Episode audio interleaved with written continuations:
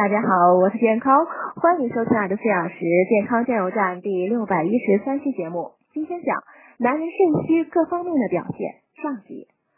传统医学所讲的肾虚概念中的肾呢，不仅指解剖学上的肾脏，而且呢是一个生理作用相当广泛，与人体生殖、生长发育、消化、内分泌代谢的都有直接或间接关系的重要脏器。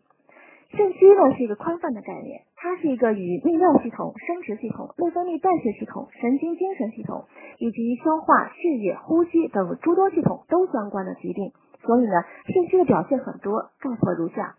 在脑力方面表现为记忆力下降、注意力不集中、精力不足、工作效率降低；